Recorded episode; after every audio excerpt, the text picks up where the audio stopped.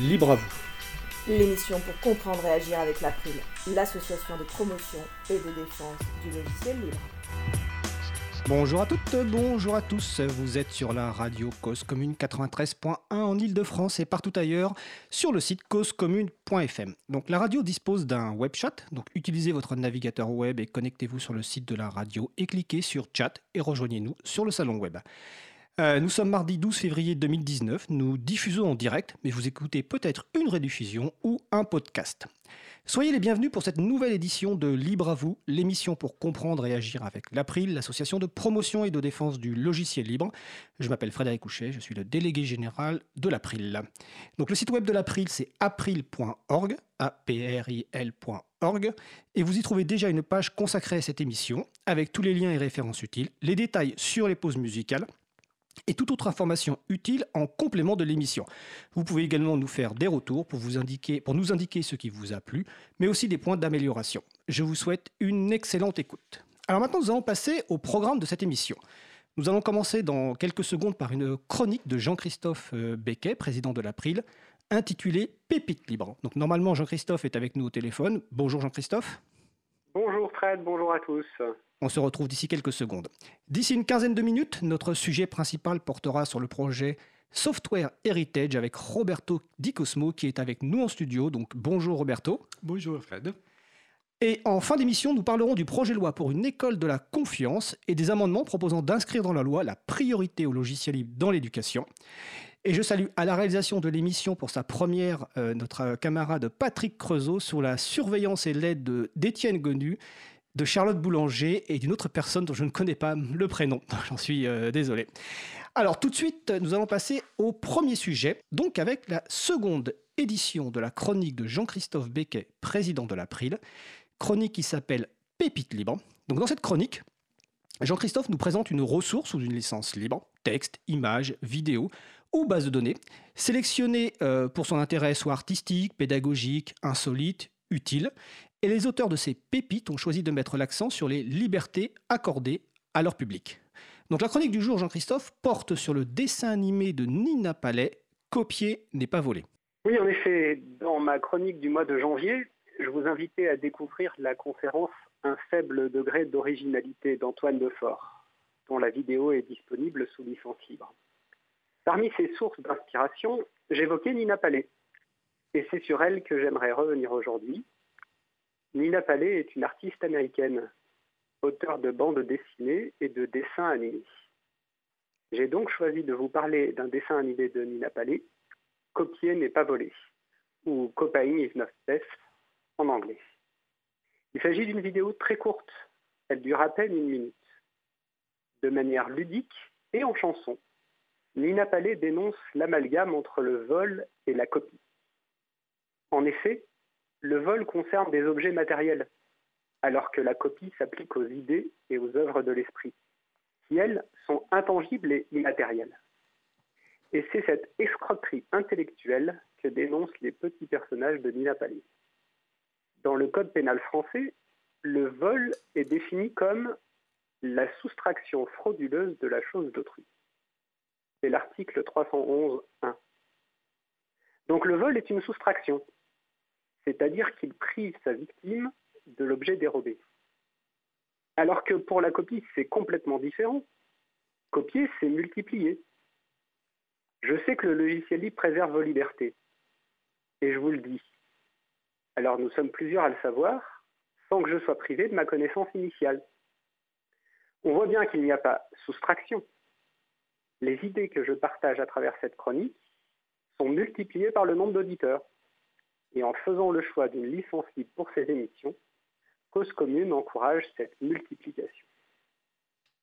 Les héros du dessin animé de Nina Palais s'amusent à comparer le vol et la copie d'un vélo. En effet, dans leur monde immatériel, il est possible très facilement de faire des copies un simple coup de crayon, deux clics de souris et chacun peut en fournir une copie du vélo. Ils échappent à ce qu'on appelle la rivalité des biens matériels.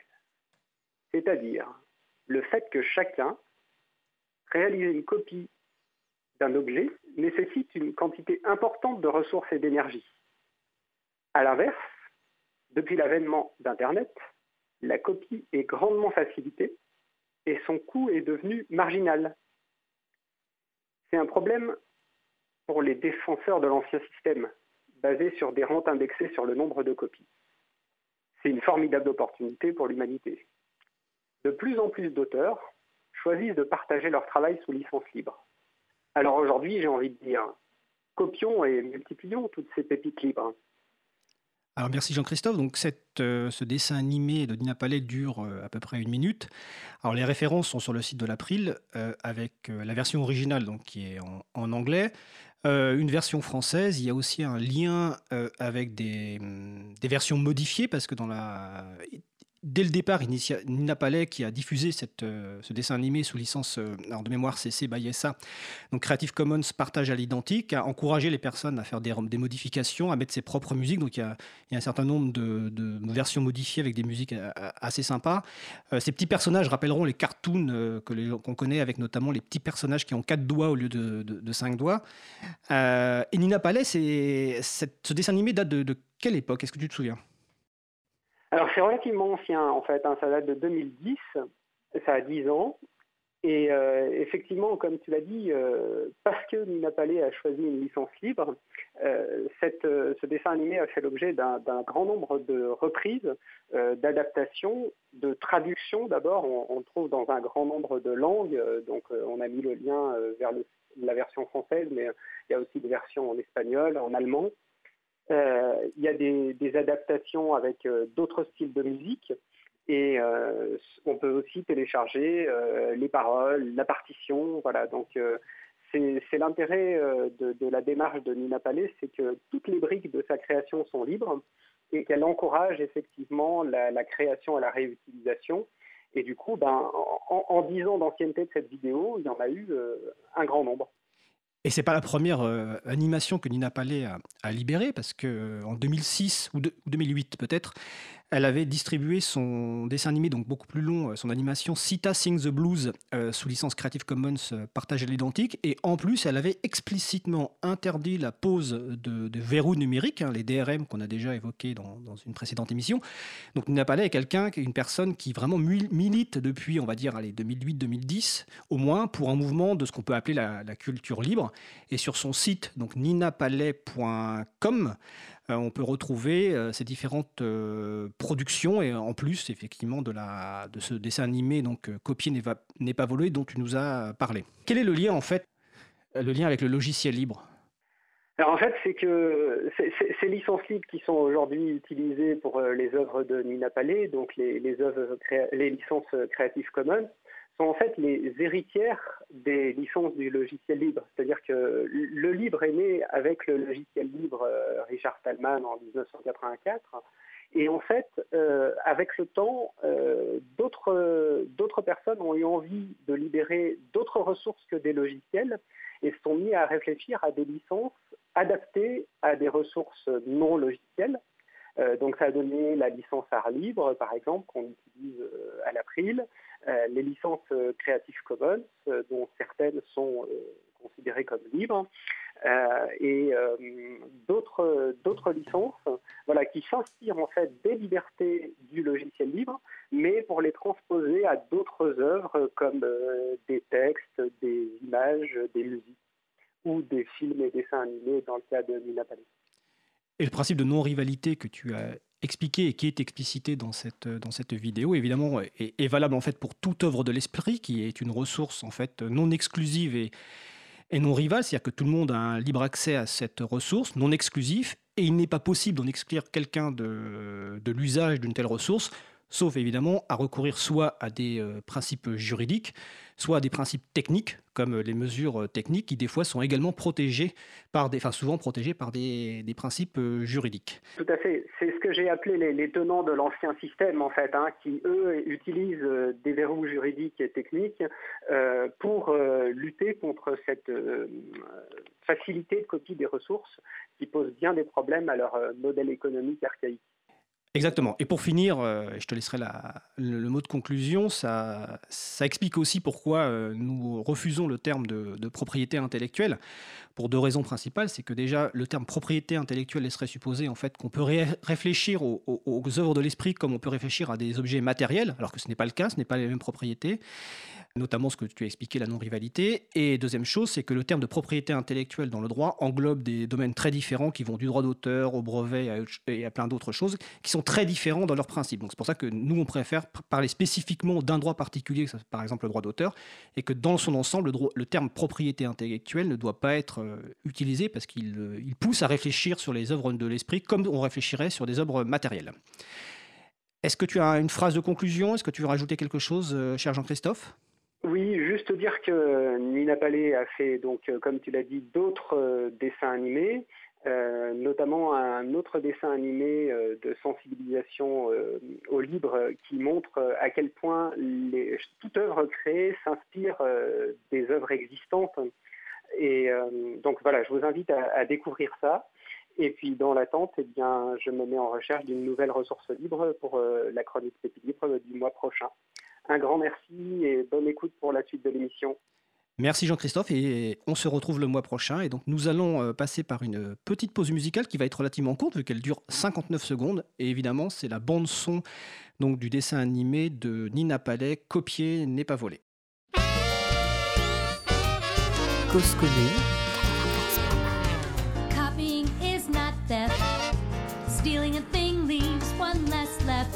Copying it makes one thing more.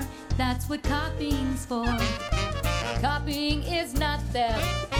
If I copy yours, you have it too. One for me and one for you. That's what copies can do. If I steal your bicycle, you have to take the bus.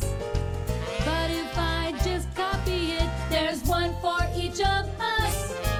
Making more of a thing is what we call copying. Sharing ideas with everyone. That's why copying is fun. Vous êtes de retour sur euh, Cause Commune 93.1 en Ile-de-France et partout dans le monde sur causecommune.fm.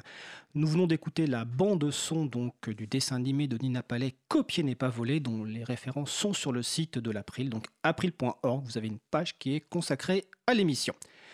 Nous allons passer à notre sujet principal euh, avec euh, notre invité du jour, et c'est un grand plaisir de, recevoir euh, Roberto Di Cosmo pour parler de l'initiative Software Heritage, archive mondiale du logiciel. Donc rebonjour Roberto. Bonjour Fred. Alors Roberto, tu es bah, italien installé en France, professeur d'informatique. Alors tu es un libriste depuis très longtemps, hein. je ah pense qu'on se connaît depuis une petite vingtaine d'années. Euh, tu as été notamment euh, rendu célèbre, euh, par un, célèbre par un pamphlet en 98 qui s'appelle Piège dans le cyberespace. Et ensuite par un livre coécrit avec Dominique Nora la même année, donc 1998, qui s'appelait Le Hold-up planétaire, la face cachée de Microsoft donc sur les problèmes posés par le, monopole de Microsoft et aussi ses, méthodes pour contrer euh, toute concurrence, et en premier euh, le logiciel libre. Euh, depuis septembre 2010, tu es directeur du laboratoire IRIL, donc Initiative pour la recherche et l'innovation sur le logiciel libre.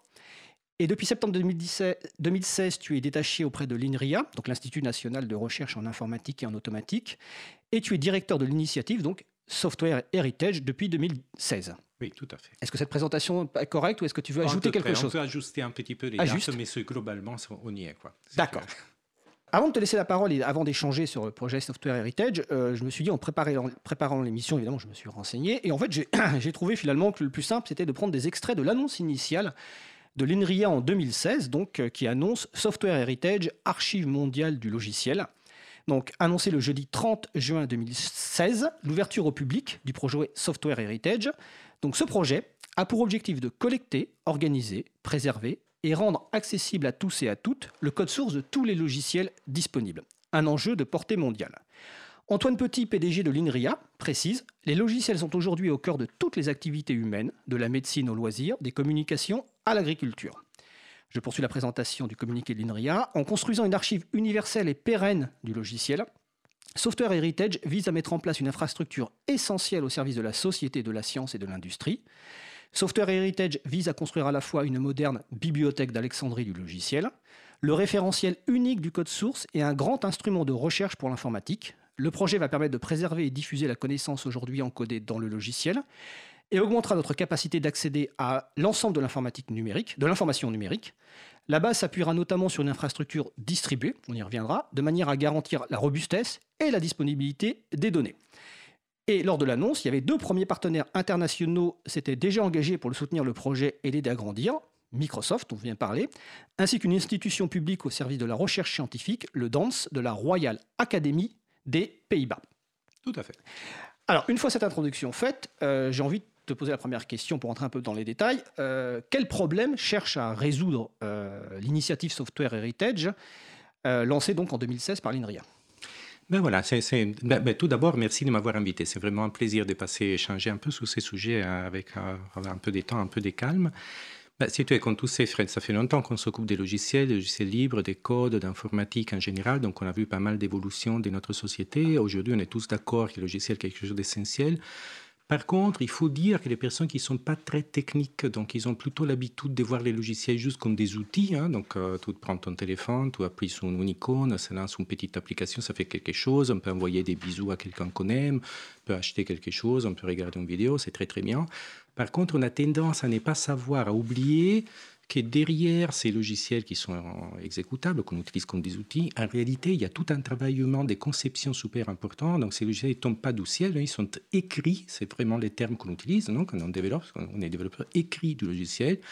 On les écrit dans des langages de programmation en produisant ce qu'on appelle les codes sources. Et c'est les codes sources des logiciels qui contiennent vraiment la connaissance qui est nécessaire pour faire fonctionner ces logiciels-là. Est-ce que tu peux expliquer peut-être juste ce qu'est le code source aux personnes qui nous écoutent? Voilà, donc bon, on peut, on peut prendre l'analogie habituelle qu'utilise aussi Richard à un moment donné sur l'histoire des recettes de cuisine. Par exemple, on peut voir, vous avez un gâteau que vous aimez beaucoup, ça c'est un peu l'exécutable, donc vous coupez des tranches et vous mangez, c'est super. Euh, par contre, s'il faut les refaire, c'est un peu compliqué si on ne vous a pas expliqué comment on l'a fait. Et donc, en général, on s'échange des recettes des cuisines dans lesquelles on a dit dans quel ordre, on a mis quel ingrédient, pendant quel temps, etc. etc. C'est un peu la même idée, ou aussi dans la musique, vous pouvez écouter de la musique qui est fantastique, mais euh, pour la refaire, cette musique-là, normalement, on a besoin d'une partition, et les partitions, c'est pas facile de reconstruire juste en écoutant la musique telle qu'elle est. Il faut savoir que dans les cas de logiciels, c'est un peu la même histoire, sauf que c'est énormément plus compliqué. C'est à partir d'un binaire et construire, un binaire, c'est le terme qu'on utilise pour les exécutables, les applications qu'on voit, reconstruire ce qu'on appelle les codes sources, qui est la représentation du logiciel qui est préféré pour un développeur pour les modifier. Hein, c'est vraiment la définition formelle. C'est énormément difficile aussi en partie parce que très souvent dans ces logiciels, on a plein de commentaires ou d'annotations qui sont faites pour les êtres humains pour les relire et qui disparaissent. Qui sont supprimés dans la phase de cuisson quelque part. Voilà, la phase de cuisson, ça disparaît. On ne les retrouve pas dans l'exécutable qui tourne sur la machine, donc on a complètement perdu de l'information. Donc ça, c'était un peu les préalables, parce qu'effectivement, on parle souvent des logiciels, mais on oublie que ces logiciels sont fabriqués à travers une forme qui est ces codes sources, qui est vraiment précieuse. Ce sont une forme d'écriture nouvelle, technique, en sorte de littérature technique du XXIe siècle qu'on est en train de mettre en place. ça ressemble quand même à un langage quelque part naturel, parce qu'il y a une grammaire, il y a un vocabulaire, et en fait, n'importe quelle personne, y passant du temps, peut apprendre à écrire du code ou à le comprendre. Mais tu fais très bien de les dire en fait parce que tu ne faut pas non plus se sentir rebooté par les codes sources. C'est comme c'est la même chose que dans la littérature. Hein. Vous savez, on utilise tous les français. Alors moi avec un peu d'accent, mais je veux dire normalement on utilise tous la langue française. Pourtant il y a des textes qui sont très faciles à lire, il y a des textes qui sont beaucoup plus compliqués. Donc il faut y passer du temps pour comprendre ce que ça veut dire. Et dans les cas des programmes, c'est un peu similaire. Donc il y a des programmes qui sont très simples à aborder et des programmes qui sont plus complexes, et plus de temps, comprendre des notions plus avancées. Disons, c'est quand même à la portée, pas de tout le monde, mais je veux dire, si on avait mettant un peu d'énergie, on arrive à comprendre ce qui se passe derrière. Donc, et c'est vraiment une production humaine. Donc, ce, donc, ce, premier point, je te laisse continuer, c'est l'importance du code source dans le domaine quand on parle de logiciel. Absolument. Et donc, ce sera l'un des points centraux de Software Heritage. Je te laisse poursuivre. Et donc là, la, la question, c'est on s'est aperçu qu'effectivement, dans notre monde, et, c'était très surprenant, parce que tu sais, je peux poutrer tous ces... Là, les, les ne peuvent pas les voir, mais moi, j'ai un peu la barbe blanche, là, je commence à avoir un certain âge. N'empêche, comme informaticien, je pense toujours au futur, on est toujours projeté vers le futur. On a du mal à se confronter avec l'idée de perdre, des disparitions, des morts, des, des, voilà, des pertes d'informations. Donc on ne réfléchit pas trop, on est toujours dans la dynamique de construire les choses nouvelles. Mais après, si on se pose un instant, on se rend compte qu'il y a énormément de cette connaissance, énormément de logiciels qu'on a construits, des codes sources qu'on a écrits, qui sont en réalité un danger. Personne ne s'occupe vraiment de les préserver, de les protéger, de les indexer, de les rendre facilement disponibles. Il y a énormément d'initiatives pour euh, archiver des informations numériques. Donc, euh, par exemple, l'Internet Archive, qui est une initiative magnifique. Donc, c'est archive.org ou archive.org. C'est, ça, ça est parti il y a plus de 20 ans, hein, lancé par Bruce Tercal. Il archive les web, hein, les pages web qu'on connaît. Euh, il y a d'autres initiatives qui essaient d'archiver des vidéos, qui essaient d'archiver même des, exécutables des logiciels. Internet Archive fait ça aussi un peu. Euh, donc on archive tout ce que vous voulez dans le monde numérique, sauf, et c'était ça qui était surprenant, les points de départ du projet, sauf les codes sources, qui est quand même la brique fondamentale de la révolution numérique dans laquelle on vit aujourd'hui. C'était étonnant quand on s'est aperçu de ça, et d'ailleurs on s'est aperçu de façon un peu... En fait, peut-être que les gens pensait qu'en fait, comme le code source était dupliqué sur plein de machines, en fait, il ne pourrait jamais disparaître. Peut-être que les gens pensaient mais ça. Tout ça, les mêmes arguments, on peut le faire pour la vidéo, pour les images, oui. etc. Pourquoi les archiver? Ils sont bien dupliqués sur l'ordinateur de quelqu'un. Et non, mais non, l'archivage, on a tendance à confondre plusieurs activités qui sont très importantes. D'ailleurs, j'ouvre une petite parenthèse, mais qui est importante en termes de terminologie. Mais quand on, quand on développe du logiciel, souvent aujourd'hui, quand on fait du logiciel libre, on travaille de façon collaborative. En réalité, on a besoin d'infrastructures qui font trois choses différentes. Donc, il y a un premier type d'infrastructures qui sont ce qu'on appelle souvent les forges logicielles. Ce sont des endroits dans lesquels une communauté de développeurs travaille de façon collaborative pour mettre à point un logiciel. On les fait évoluer, on travaille ensemble, on commente, on décide, on trouve les erreurs, on les corrige, etc. etc. C'est très dynamique. Donc, ce sont les plateformes de développement à un certain moment, on peut dire, tiens, cette version du logiciel-là est quand même la version stable, celle qu'on veut vraiment distribuer, que tout le monde puisse la réutiliser facilement, etc. Donc à ce moment-là, on a envie de les diffuser, de les packager, de les rendre plus facilement accessibles à tout le monde. Et là, on passe dans une deuxième catégorie des plateformes qui sont normalement des plateformes de distribution. Et euh, après, il y a un troisième type de plateforme qui n'existait pas et qui sont des plateformes d'archivage. C'est quoi un archive? C'est un endroit dans lequel, quand on a versé un objet dedans, on a déposé un objet dedans, ben on repasse six mois, deux ans, trois ans, dix ans, cinq ans après, si on est tous vivants, euh, et on retrouve les mêmes objets. Donc, ce sont trois missions très différentes. Je vais juste préciser par rapport aux personnes qui écoutent régulièrement l'émission qu'on a parlé notamment des distributions GNU Linux il y a une semaine ou quinze jours, je ne sais plus, notamment avec Nicolas Dandrimont qui travaille, avec toi sur Software, Heritage, et que sur les, forges logicielles, on en a parlé plusieurs fois, alors pas d'un point de vue technique, mais on en a parlé dans le cadre du, projet de loi, euh, projet de directive européenne euh, sur le droit d'auteur, qui peut mettre justement en danger ces, forges logicielles. Vous retrouvez ces références sur le site de l'April, podcast et transcription. Je te laisse poursuivre, Roberto. Merci. Et donc là, finalement, ce qui manquait dans les panoramas, c'était une plateforme qui fasse vraiment l'archivage de ces logiciels. Et euh, donc, c'était vraiment quelque chose qui manquait.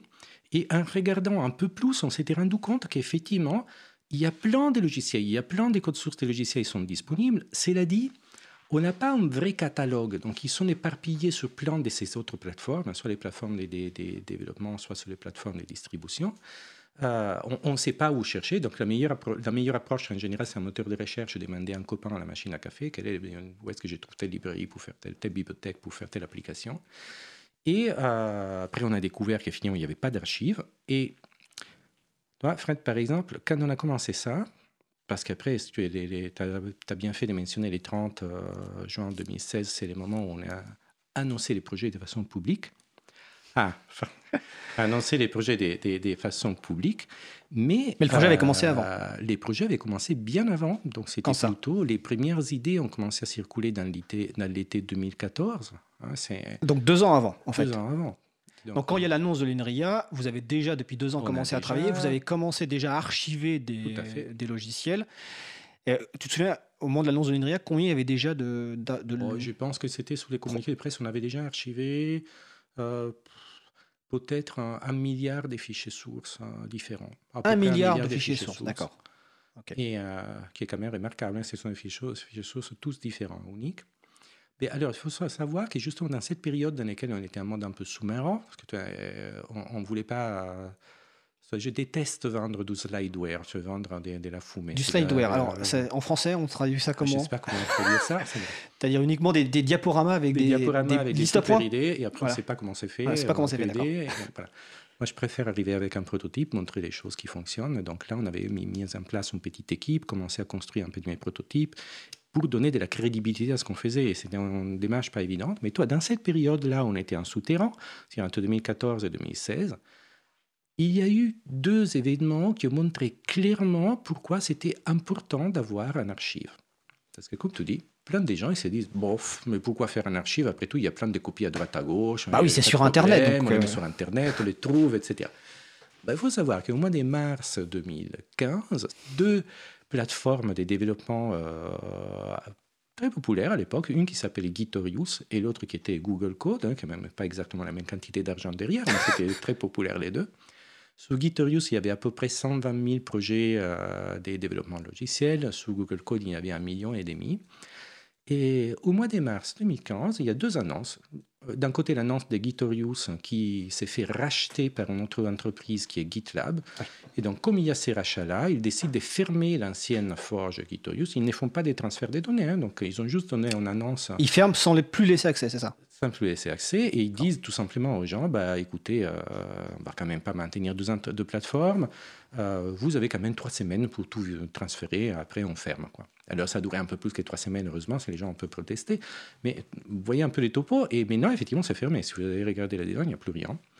Et en parallèle, Google avait annoncé que, bon, bref, il y avait d'autres solutions que Google Code n'était plus forcément justifié à maintenir. Ça, c'est leur décision, hein, tout leur droit de faire ce qu'ils veulent. Hein. C'était mis à disposition de façon gratuite. Gratuite, mais pas libre, tu vois, justement.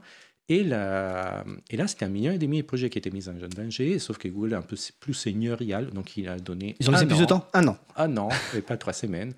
Et ils ont quand même gardé une sorte de version d'archives dans un coin.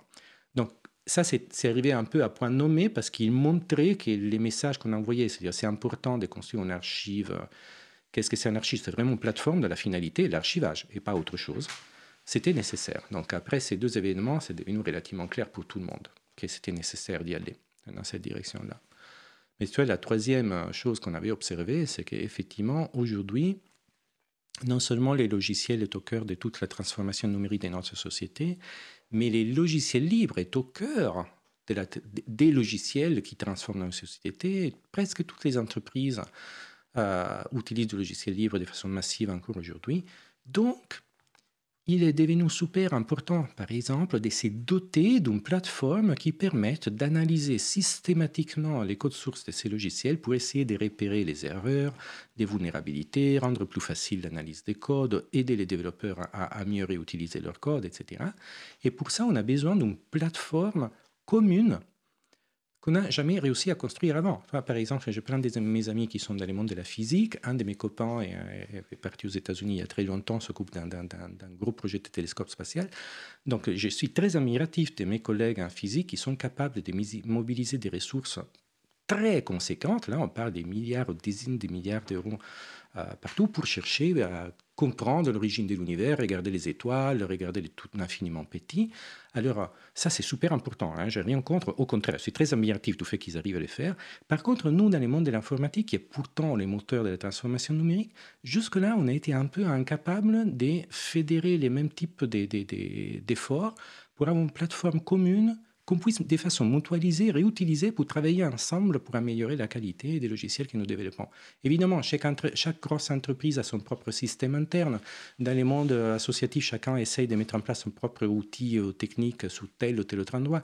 Mais les rêves, ça serait d'arriver à faire quelque chose comme les CERN pour, la, pour recherche sur le nucléaire ou les grands réseaux de télescopes spatials pour explorer les galaxies. Ben, nous, on a besoin d'une infrastructure pour explorer la galaxie du logiciel aujourd'hui et ça n'existait pas. Donc c'était vraiment ces trois constats, pas de catalogue, pas d'archives, pas d'infrastructure de recherche. La situation n'était pas idéale, donc il fallait essayer de faire quelque chose.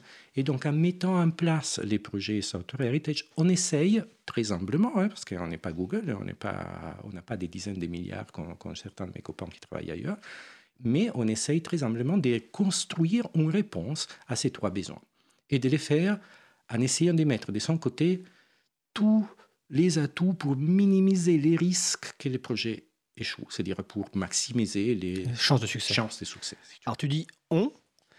Donc le projet a été annoncé, le projet a été annoncé par l'INRIA et comme je, l'ai dit tout à l'heure, tu es détaché à l'INRIA donc tout à euh, fait. quelques années. Mais alors qui est ce on? C'est-à-dire qui a lancé ce projet en dehors de l'INRIA s'il y en a d'autres? Qui sont les partenaires? Euh, comment est financé ce, projet? Tu as parlé d'une équipe. Euh, alors, est-ce que c'est une équipe de. Je pense que tu as une équipe de, je sais pas, 500 personnes pour travailler avec toi. Ah oui, j'aimerais bien. Donc, c'est. Euh, c'est dans le monde de l'informatique, comme tout sait bien, très souvent, les révolutions, on les fait un tout petit nombre. Voilà, donc. on grandit plus tard. C'est quoi l'équipe Software Heritage? Voilà, essaie de nous expliquer qui est ce. Je, ce, Alors, tout ça est né, et tu avais mentionné l'IRIL, effectivement, dans, dans cette structure qu'on avait mis en place en 2010 pour essayer de de tisser des liens entre des communautés de développeurs, des entreprises, des chercheurs qui s'intéressent aux problèmes euh, nouveaux, scientifiques qui viennent quand on fait du développement de logiciels libres. Euh, dans l'été 2014, autour de la machine à café, euh, qu'on dit souvent que les développeurs sont des machines qui convertissent du café en code, hein, mais des fois on les convertit en idées plutôt que de code directement. Ou, des pizzas en code, des fois. Des pizzas, ou des boissons socialisantes quelconques. Hein, ça, des fois, n'est pas nécessaire de prendre la caféine tout le temps. Mais là, on discutait de plein de choses. Donc, à partir d'autres idées, d'autres projets de recherche qu'on avait en tête, là, on s'est aperçu qu'il y avait ces problèmes. Et donc, on a passé quand même plusieurs mois à discuter à plusieurs. Donc, c'était moi à l'origine, il y avait Guillaume Rousseau, il y avait Stefano Zacchiroli, il y avait d'autres personnes qui sont greffées dessous petit à petit. Et on a euh, identifié les problèmes, on a écrit une sorte de position, euh, excuse-moi, en français, des, des note d'opportunité, on pourrait dire, qui faisait un bilan de la situation, parce que même si les problèmes existent, ça ne veut pas dire que nous sommes capables de les résoudre. De les résoudre, n'est-ce pas? Donc la question est de dire, bon, le problème est là, est-ce que vraiment on a les rangs solides pour essayer d'aller dans cette direction-là, et comment on peut faire, qu'est-ce qui existe? Et sous la base de cette note-là, on avait euh, pensé qu'il y avait une opportunité de faire quelque chose de, bien avec... Euh, un peu de ressources initiales. Avec ça, j'étais allé voir les directeurs d'Eniria à l'époque, qui était Antoine Petit. Euh, et, là, il faut dire, hein, effectivement, ça, ça, fait partie de la chance des fois. Donc, euh, il, a été convaincu de l'opportunité de cette mission et donc il a pris la décision de donner cette impulsion initiale. Donc, toi, quand on dit on, il y a des gens qui ont des idées, mais toi, des idées sans les ressources pour les implémenter, il y en a plein dans les, dans les tiroirs. Hein. Donc, le soutien du directeur a été une grande aide, évidemment. un grand atout, mais aussi toute l'institution. Stoigneria est une institution qui, à l'origine, avait été capable, il y a 22 ans, de soutenir les lancements de W3C, qui est euh, les World Wide Web Consortium, qui est les consortiums mondiaux qui maintiennent les standards du web et qui ont mm. permis au web de devenir ce qui est devenu maintenant. Donc, ils ont déjà montré leur capacité de soutenir des projets sur le long terme euh, et de façon partenariale. Pas en disant c'est à moi, c'est rien, euh, mais en disant OK, on travaille à plusieurs. Donc ça, c'était un peu les débuts. Euh, là, on a commencé à avoir un peu de ressources pour travailler. Quand je dis un peu de ressources, c'était à c'était un ingénieur. Hein. Mais après, c'était Antoine Dumont qu'on avait recruté comme un premier ingénieur. Après, il y a Nicolas Dandrimont qui est arrivé sous la semaine passée, qui nous rejoint quelques mois après. Et là, on a commencé un petit peu à construire mais la mission dès le départ était de ne pas être tout seul, de ne pas être juste INRIA. Il fallait avoir d'autres partenaires autour. Et donc là, c'était un travail énorme. Si tu regardes l'historique, on n'est pas encore public. Hein. On est en train de parler de 2015, avant l'annonce en 2016. Et euh, là, on essaye de contacter plein d'entités. Donc, la Free Software Foundation, on a, contacté l'Open Source Initiative, on a contacté Creative Commons, on a contacté des sociétés savantes françaises, européennes, internationales, on a contacté des fondations comme la Fondation Linux, la Fondation Eclipse, euh, plein, d'autres structures comme ça, pour leur dire qu'est-ce qu'on allait faire, pour savoir s'ils allaient nous S'ils voulaient soutenir, euh, participer. là, on a obtenu un soutien qui était important, mais qui était un soutien moral, pas financier. Il faut quand même payer le développeur à fin de mois. Ça ne suffit pas d'être un soutien moral. Mais c'est très important parce que en tout cas, ces structures qui sont des structures importantes dans le monde du logiciel libre, Exactement. ont considéré que ce projet était fondamental. donc, il fallait le soutenir, au moins moralement déjà. Et donc là, si tu vas par exemple sur les sites des Sortwage d'aujourd'hui, www.sortwage.org, tu vas regarder dans la partie euh, soutien. Dans les soutiens, il y a des, témoignages. Ces témoignages, il y a une cinquantaine de euh, lettres officielles de tout un tas d'entités diverses et variées qui disent pourquoi ils considèrent que le sujet est important et pourquoi le projet est structurant pour eux. Euh, là, on avait déjà commencé à avoir des premiers contacts avec l'UNESCO, parce que c'est quand même une mission universelle, c'était bien et naturel de travailler avec eux. Mais euh, là, ça ne suffisait pas, il, fallait chercher des partenaires qui partagent la charge financière d'un tel projet avec l'INRIA, dont la vocation est de lancer les projets, mais pas quand même de les maintenir pendant 50 ans en payant tout toute seule. Donc, ce n'est pas, comment dire, ce n'est pas, euh, ce n'est pas soutenable. Et ce n'est pas souhaitable non plus. C'est-à-dire, si tu veux minimiser les risques des, des Pour la pérennité du projet, il, il faut qu'il y ait avoir plusieurs, partenaires. plusieurs partenaires. Et donc là, c'est ça qui ça devient paradoxal, parce que là, on avait contacté quand même, un je ne vais pas donner des noms, hein, mais un certain nombre d'acteurs dans les grandes entreprises qui utilisent massivement du logiciel libre, même des grands acteurs du, du logiciel libre industriel. Mais grande surprise, au mois de juin, au moment où il fallait devenir public, personne de cela n'avait répondu présent. Peut-être qu'ils considèrent que développer du logiciel libre, ça suffit, c'est pas la peine de s'occuper de le maintenir sur le long terme. Et à ma grande surprise, c'était par contre Microsoft qui était devenu présent. Alors, Donc tu as renoué les liens avec Microsoft à cette et ça, c'était drôle, parce que j'aurais jamais dit il y a 20 ans que je me serais retrouvé, euh, je me serais retrouvé à Redmond, euh, à Seattle, au siège de Microsoft, avec du top management de, de Microsoft, pour leur dire pourquoi c'était intéressant de soutenir tel projet. Mais c'était quand même une expérience intéressante, parce que là, j'ai découvert un Microsoft qui n'est pas tout à fait les mêmes que j'avais connu il y a 20 ans. Donc, il y avait un changement des directions complet, énormément. J'ai découvert qu'il y a je ne sais pas si je peux dire ça, mais je pense que c'est de facile. Nous sommes en direct, hein, je te le- pré- je te Ouais, préviens. bref, d'accord. Je ne vais pas les dire, mais il y avait un nombre très conséquent d'ingénieurs à Microsoft déjà en 2015 qui travaillaient en faisant seulement du logiciel libre. Après, c'est devenu public. L'été 2016, euh, Microsoft était devenu les premiers contributeurs à des projets logiciels libres sous euh, GitHub, qui était à la grande surprise de tout le monde, c'est devant tout le monde. Qu'est-ce qui se passe? Bah, tout le monde a le droit d'échanger d'idées, n'est-ce pas, de temps à l'autre. Donc, au moins sur la partie Au moins partiellement, on va dire. j'ai- vais venir. Au moins sur la partie technique, développement technique et stratégie euh, tu vois, je veux dire, industrielle à long terme, ils ont vraiment changé d'attitude complètement. Et euh, après, il reste tout un tas d'autres choses sur lesquelles on pourrait débattre longuement. Mais disons, restons sur la partie positive. Donc, on, a retrouvé un point d'intérêt commun, et donc euh, ils ont été les premiers acteurs industriels à répondre présent. Par contre, les deuxièmes acteurs qu'on avait mentionnés, l'archive nationale de l'Académie des sciences hollandaise, c'est une institution publique. Et donc, c'était tout à fait naturel de les retrouver à nos côtés, parce que leur mission, c'est archiver les données de la recherche en Hollande. Ils, ont énormément de demandes de la part des chercheurs qui disent, bon, très bien, archiver les données, c'est très bien, mais qu'est-ce que je fais avec mes logiciels? Où est-ce que je mets mes codes sources? Ils avaient des demandes comme ça, ils ne savaient pas exactement comment les traiter. Quand ils ont découvert ce qu'on faisait dans Software, ils ont sauté immédiatement sur l'occasion en disant, il faut qu'on travaille ensemble. Et maintenant, on travaille dans un projet européen ensemble, par exemple. Donc, c'était naturel de trouver ces deux-là. Mais ça ne suffisait pas, il fallait élargir. Donc, euh, si vous regardez sur les sites aujourd'hui, il y a un certain nombre de sponsors qui sont arrivés. On s'est retrouvé Intel aussi, qui est devenu sponsor. Euh, on a retrouvé euh, GitHub, évi- évidemment. Donc, on a plateforme d'hébergement de code. euh, qui est une plateforme de développement des codes. Donc, Et une société euh, aux Pays-Bas, si je me souviens bien. Euh, non, GitHub est, est à San Francisco. San Francisco, d'accord. Et a été racheté par ailleurs, donc c'est monde qui a pris à l'envers, donc ça a été racheté par Microsoft cet été pour euh, 7 milliards de dollars, c'est assez intéressant. Et, euh, Ah, tu parlais de GitHub. GitHub, GitHub, oui, D'accord. Je crois que c'était GitLab, excuse-moi. Non, GitLab, c'est autre chose. Oui.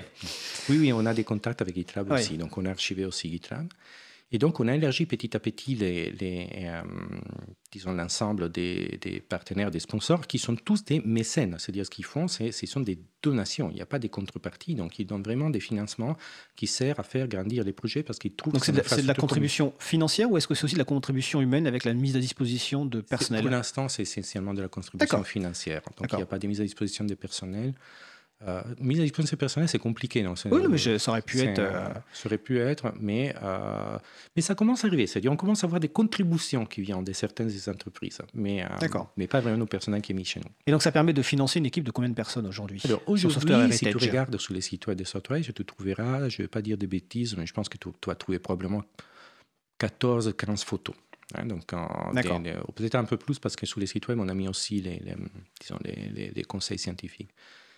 Et donc, ça fait quand même une dizaine de personnes à temps plein qui travaillent sur les projets. Donc, on a un peu grandi. Hein. De l'époque, on était deux, euh, trois. La Là, machine à café, euh, c'est un peu agrandi la machine à café. La machine à café est toujours là, mais bon, bref, c'est un, peu, euh, un peu grandi. Et on est accueilli dans des très bonnes conditions euh, chez IRIA pour, euh, pour pouvoir travailler sur les projets. Mais Donc l'équipe est physiquement, toutes les personnes sont ici à Paris, à Paris, dans, ouais. les locaux d'IRIA, pour l'instant, accueillis là. Ce n'est pas forcément la position définitive. Mais ce qu'il faut quand même remarquer, c'est que euh, les 10 à temps plein qui sont là maintenant, c'est seulement maintenant hein, qu'on est arrivé à 10. Non, Ça, on a grandi petit à petit. on fait quand même un travail qui est énorme par rapport. C'est-à-dire, on peut le voir comme beaucoup, mais en réalité, on est tout petit par rapport à la mission monstre qu'on s'est donnée. Donc, effectivement, il y a tout un tas de questions à se poser. C'est-à-dire, quelle garantie d'y arriver à long terme? Quelle stratégie mettre en place pour pouvoir travailler sur tout ça? Euh, Mais je dois dire quand même, la première étape est d'avoir toutes les personnes qui sont dans l'équipe qui sont extrêmement motivées pour travailler là-dedans. Alors, Nicolas, qui est eu la semaine passée, c'est un ancien acteur du monde du lycée libre. Stéphane Zakirol était le projet du, leader du projet, projet de pendant trois ans. C'est un chercheur magnifique. Il y a d'autres personnes qui sont motivées. Donc, des fois, il n'y a pas que l'argent qui fonctionne. Hein. Des fois, il, y a une vraie motivation et c'est ça qui, aide beaucoup. Eh ben, c'est une bonne conclusion pour cette première partie d'émission. On va faire une pause musicale. Euh, nous allons écouter Moon Tense par euh, Kud, Kud Bund, excusez-moi, et on revient juste après ça.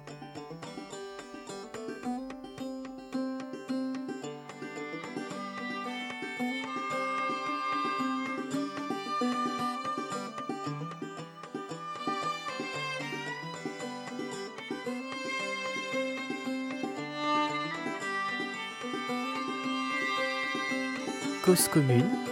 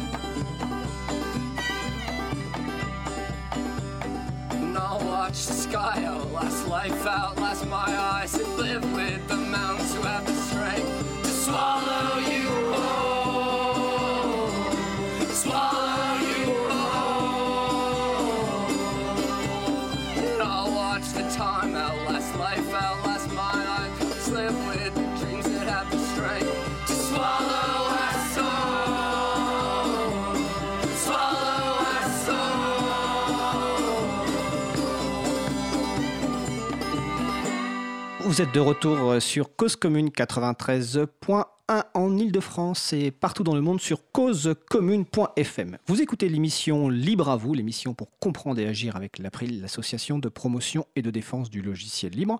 Nous venons d'écouter Mountains par Cud Itzbund, euh, qui est disponible en licence Creative Commons partage à l'identique. J'en profite pour rappeler que toutes les musiques que nous diffusons sont librement partageables, y compris pour des usages commerciaux. Vous retrouvez la référence sur le site de l'April, donc april.org.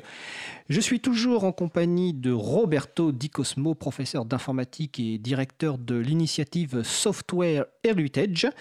Euh, nous, avons, nous allons poursuivre la discussion. Nous avons parlé avant la pause musicale ben, un petit peu d'où venait le projet, les raisons pour lancer ce projet, où ce projet en est, où cette initiative en est aujourd'hui, avec une équipe euh, certes réduite, mais de gens très très motivés et de libristes euh, de longue date. On a cité plusieurs noms. Maintenant, on va parler un petit peu bah, du fonctionnement de, Software Heritage d'un point de vue technique et puis du, futur. Euh, donc peut-être première question, Roberto, le Software Heritage, c'est une archive. Euh, donc tout à l'heure, tu disais que euh, le but, c'était de garantir la pérennité de ces codes sources pour un patrimoine culturel, économique, industriel et, scientifique. Mais alors, cette archive, elle est hébergée sur les internets, comme on dit, quelque part. Est-ce qu'elle est sur plusieurs sites? Comment techniquement ça, fonctionne? Effectivement, c'est une très bonne question. Quand on réfléchit à un projet consortuel, on se place dans une logique de long terme. La question de comment maintenir l'information à long terme est cruciale. Alors, il y avait essentiellement deux choix qu'on pouvait faire au début. Un premier choix, ça aurait été de dire euh, bah, on construit un super euh, data center, euh, un centre des données ultra sécurisé, complètement. Une solution à la française, quoi. Pas, bah, je sais pas à la française, Et voilà, on prend les meilleurs ingénieurs du monde, on cache tout, et on dit à tout le monde, circuler, il n'y a rien à voir, on a les meilleurs du monde, on ne sera jamais piraté, on ne perdra jamais les données, on ne fera jamais d'erreurs, etc. Alors, euh, à nouveau, comme j'ai un peu des, poils blancs dans la barbe, je sais très bien qu'en général, ce type d'approche marche peu. Hein. donc, euh, j'ai dit, au, moins, moi, moi je ne suis pas capable de faire fonctionner comme ça. Donc, on a préféré prendre une stratégie différente, qui est de dire, on sait qu'il y aura des erreurs, on sait qu'il y aura des pertes de données, on sait qu'il y aura des problèmes. Donc, euh, tu peux avoir un, un centre de données qui brûle, il peut avoir un tremblement de terre, il peut avoir un, dire, un pirate qui rentre dedans, qui détruit des données, on peut voir des problèmes. C'est inévitable, ça fait partie de la vie. Donc il faut structurer les projets de telle façon qu'ils résistent à ces types d'erreurs, hein, qu'ils soient résilients sur le long terme. Et donc qu'est-ce que ça veut dire? C'est que la base de notre stratégie est, un, de faire en sorte que toute l'infrastructure qu'on construit, qu'on construit nous soit entièrement faite en logiciel libre pour rendre plus facile à d'autres de la, de la répliquer ailleurs. Deux, d'avoir un réseau des miroirs à niveau planétaire dans lesquels l'ensemble des données que nous collectons est réparti et distribué. Et là, on utilise en particulier une terminologie qui est un peu particulière dans, notre projet. On ne l'a pas formalisé, mais on peut la partager déjà aujourd'hui. On utilise le terme copie pour une copie entière euh, de toutes les données qui sont dans l'archive, mais qui est sous notre responsabilité. Et donc, par exemple, aujourd'hui, Software Heritage dispose des trois copies de l'archive. Ce sont deux qui sont dans les locaux IRIA chez nous et une qui est sur une plateforme Azure qui est sponsorisée par Microsoft. Donc, c'est les mêmes données C'est les mêmes données, mais sur trois, sur trois infrastructures physiques différentes. Différentes, mais toutes les trois infrastructures sont sous notre contrôle des contrôles de l'organisation Heritage aujourd'hui. Donc, l'effet que ça soit à trois endroits euh, physiquement différents et pas forcément la même technologie, parce que toi, sur Azure, même si c'est une base Debian, en réalité, bon, la techno derrière les machines, etc., c'est un autre endroit que chez nous. C'est un peu rassurant, mais imagine qu'on devienne tous fous, les 10 dans, l'équipe, et on décide de tout détruire, hein, de, de, brûler tout, meurt Samson avec tous les Philistins, comme on dit, on pourrait les faire. Et, donc, il faut quand même se protéger de ces dommages-là. Et donc, là, on a besoin de ce qu'on appelle des miroirs. Alors, qu'est-ce que c'est un miroir? Un miroir, pour nous, c'est une copie, mais qui est sous les contrôles administratifs et techniques de quelqu'un d'autre. C'est d'une entité qui n'est pas software mais avec qui, évidemment, on a passé des accords pour des questions d'éthique, juridique, etc., mais qui n'est pas nous. Et donc là, c'était dans notre plan depuis le départ. Et là, en décembre passé, on a annoncé, décembre passé, il y a quelques semaines, on a annoncé euh, d'avoir qu'on a signé les premiers accords pour la création d'un miroir. Euh, et alors, ça sera en Suède, ça serait porté par une société qui s'appelle Foss ID. Et donc, c'est. Euh, alors, c'est pas encore fait, hein, la partie technique s'est développée, mais au moins, l'accord est là. Et on met les premières pierres de cette réseau, ces, ces réseaux des miroirs qui va nous protéger de la perte des données. Et alors, c'est très intéressant d'en parler aujourd'hui. Tu avais mentionné la réforme du droit d'auteur. Il y a plusieurs dangers qui guettent un projet comme les nôtres. Il y a des dangers techniques.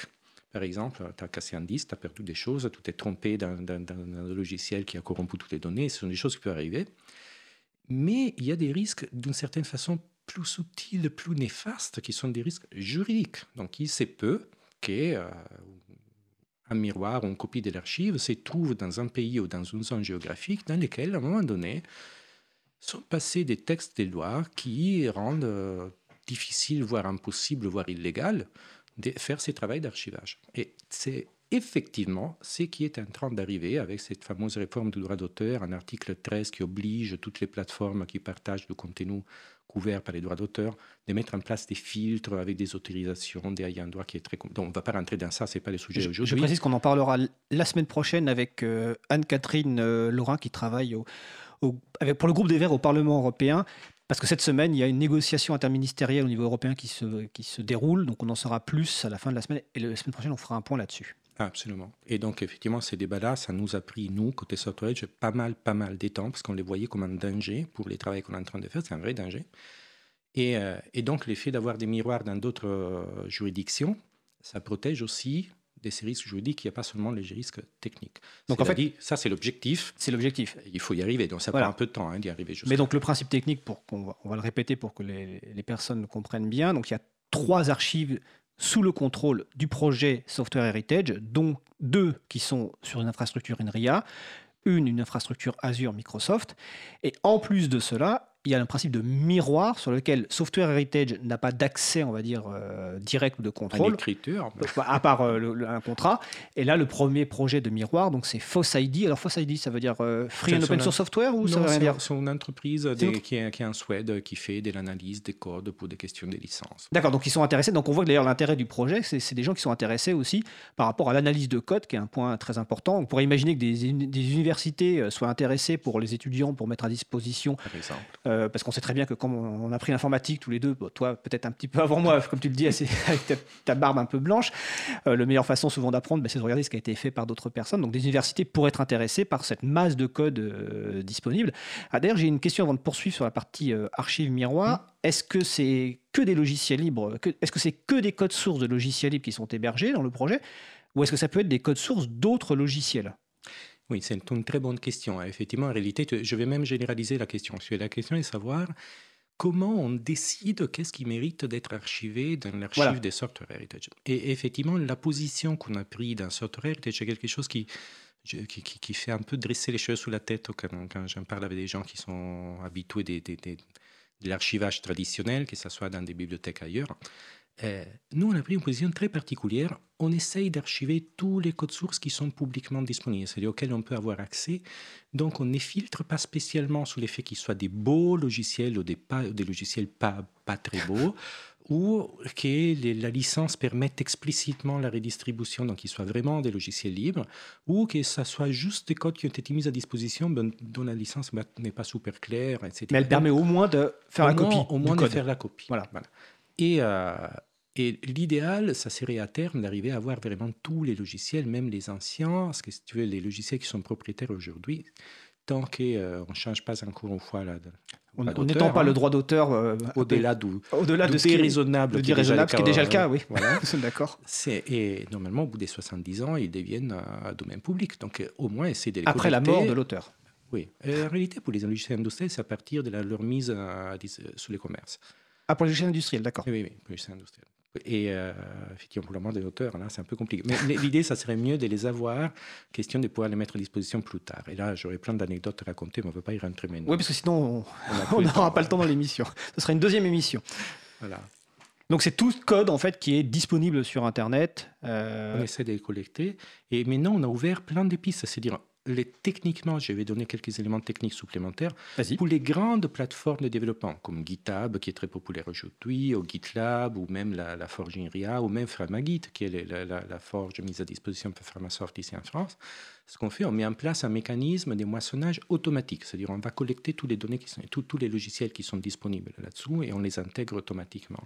Par contre, on a aussi rajouté des pistes pour pouvoir, de façon explicite, déposer des logiciels, par exemple des logiciels développés dans le cadre de, la recherche, de, la recherche académique, pouvoir les déposer. Là, on a fait un partenariat avec un portail national qui s'appelle HAL. Et après, on a aussi ouvert un service. HAL HAL. Donc, c'est une sorte de portail open access pour l'accès ouvert aux publications. Et maintenant, il y a un mécanisme pour déposer aussi du code scientifique dedans. Et euh, plus récemment, on a ouvert un mécanisme qu'on appelle passer à l'anglais Save Code Now, donc c'est possible d'aller sur Sauvegarder votre, votre code maintenant. Maintenant. Donc c'est possible de nous indiquer qu'il y a certains endroits dans lesquels il y a du code important. Et donc euh, en nous indiquant cette piste-là, après nous, on les, on les rajoute au moissonneur. Oui, parce qu'en fait, euh, euh, Évidemment, Software Heritage ne peut pas avoir connaissance de tout le code qui existe sur Internet, enfin, ça paraît compliqué. J'ai une question sur les, sur les plateformes que tu as citées, l'hébergement de, de, logiciels. Est-ce que ces plateformes donnent un accès complet, exhaustif à l'ensemble des codes qui sont hébergés. Est-ce que, est que Software Heritage a une, certitude de pouvoir en fait récupérer tout le code qu'hébergent ces, ces plateformes d'un point de vue technique? Bah, D'un point de vue technique, la réponse est oui. Disons, techniquement, c'est compliqué, on ne va pas rentrer dans les détails, mais oui, on peut y arriver. Et par exemple, tout ce qui est disponible publiquement sous GitLab ou sous GitHub, etc., techniquement, on est on pourrait être capable d'obtenir absolument tout et d'être à jour même très très rapidement. Après, il ne faut pas oublier hein, qu'on est une petite équipe, qu'on a commencé avec des ressources relativement limitées. Donc, si on avait des milliards, on ferait beaucoup plus. On n'a pas de milliards. Ma question, c'est pas forcément sur l'équipe, c'est sur la. est-ce qu'il y a un filtre de côté qui nous empêche de l'obtenir? Oui, ou est-ce que la plateforme d'hébergement propose déjà une liste exhaustive de ces projets en disant, bah voilà, là c'est facile, c'est si tu veux, effectivement, ces plateformes plus récentes comme GitLab ou GitHub, effectivement fournissent une interface euh, accessible pour des machines, ce qu'on appelle des API, hein, des interfaces de programmation qui permettent de lister les contenus. Donc on a au moins accès à la liste des contenus qui sont disponibles. Et après, si on peut suivre les fils d'événements, on peut télécharger les choses de façon plutôt raisonnable. Des anciennes plateformes comme SourceForge qui existaient déjà il y a 20 ans et qui sont un peu sur le déclin. sur le déclin, mais il y a encore des logiciels très importants qui sont développés dedans. Par contre, ils n'ont même pas ça. Ils n'ont même pas une interface qui permet de lister les contenus. Donc là, c'est assez compliqué. Il faut aller travailler avec eux pour obtenir des choses. Et on ne l'a pas encore fait. Ça fait partie de la roadmap, mais c'est beaucoup d'efforts pour pas grand-chose comme résultat. Mais ça pourrait être un effort de, de SourceForge ou des personnes qui maintiennent SourceForge de proposer, proposer ça. Parce que c'est effectivement c'est peut-être que quand ils ont créé ce genre de, plateforme, ils ne sont, ils sont pas dit en tête que tiens, il y a un Roberto Di Cosmo qui arriverait un jour pour pouvoir archiver tout ce qu'il y a dessus, et donc ils n'ont pas proposé ce simple information sur l'ensemble des projets qui est disponible sur la plateforme. Donc c'est à ces structures-là de, de, faire ce travail. Oui, et là, au passage, je profite pour dire merci toi à la Doulact. On a travaillé avec... Alors l'association des développeurs et utilisateurs de logiciels libres dans l'administration et les collectivités territoriales. Voilà, très bien, je vois que tu te rappelles l'acronyme, c'est super. et qui a aidé à développer une sorte de plugin, un greffon a, qui a été rajouté sur euh, la, technologie des forges qui s'appelle Fusion Forge, qui est une évolution des sources forges, et qui fait en sorte que maintenant il est possible de moissonner les, contenus qui sont sur une instance de Fusion Forge, en particulier celle de la Doulart, mis en place ça. Mais toi, donc, ça fait partie de ces travaux collaboratifs dans lesquels, euh, je, vais essayer juste d'arriver à dire ça clairement, la mission qu'on qu'on s'est donné est quand même énorme et herculéenne et on n'y arrivera jamais si on les fait tout seul. Donc toute la stratégie du projet est de rendre facile et possible à tout le monde de participer. Tu parles de la Dulact. Euh, le 8 janvier, on recevait euh, Laurent Joubert et Mathilde Bras de, la DINSIC, donc la Direction interministérielle du numérique et de la société de l'information et de la communication. Là, j'ai un petit doute sur l'acronyme, mais en tout cas, là, on va dire la Direction informatique de l'État. Et Laurent Joubert avait annoncé qu'il y avait un partenariat qui se créait entre la DINSIC et Software Heritage pour que Software Heritage archive les codes sources publiés par l'administration. Absolument. Et ça, c'est l'objectif. Donc, encore une fois, l'idée est euh, est-ce que dans l'État français, normalement, il y a une obligation d'archivage des données publiques, en particulier, donc il y a des archives nationaux, et voilà. Maintenant qu'on passe dans le monde numérique, il faut avoir des archives numériques. Il y a tout un tas d'initiatives pour archiver plein d'informations numériques de l'État français. Pour ce qui concerne les codes sources des logiciels, l'idée est que tout ça soit archivé dans Software Heritage, qui est une plateforme qui n'archive pas seulement les codes sources de l'administration française, mais aussi les codes sources de l'administration française par la fin d'en faire 42. L'idée, c'est de les remettre ensemble et de travailler en bonne entente avec les services de l'État pour faire en sorte que les différentes euh, plateformes de développement qui sont un peu éparpillées dans les différents ministères et différents endroits soient toutes tracées et indexées qui permettent l'archivage systématique dans Software.